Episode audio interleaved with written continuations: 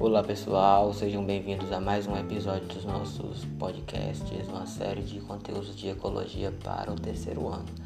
Hoje nós vamos trabalhar, falar sobre desequilíbrios ambientais.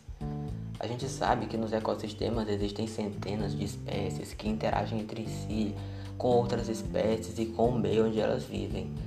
E essas interações se dão pela busca de alimento, de abrigo, reprodução, entre outras, pois cada um desses fatores garante a sobrevivência da espécie.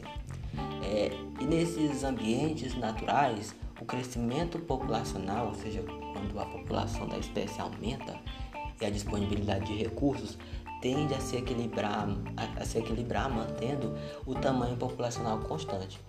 No entanto, algumas interferências que causam a mortalidade elevada de uma espécie, de origem natural ou produzida pelo próprio homem, geram desequilíbrio nessas intrincadas relações estabelecidas entre as espécies. Isso pode aumentar ou diminuir muito o número de indivíduos de uma espécie e afetar, consequentemente, as cadeias alimentares que existem.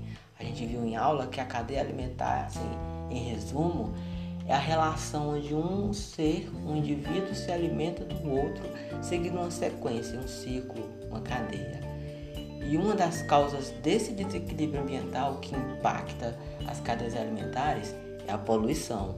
Trata-se de um acréscimo ao ambiente de produtos produzidos pelo homem que ameaçam a saúde e a sobrevivência não só dos animais, das plantas, mas também do próprio homem e de vários outros organismos.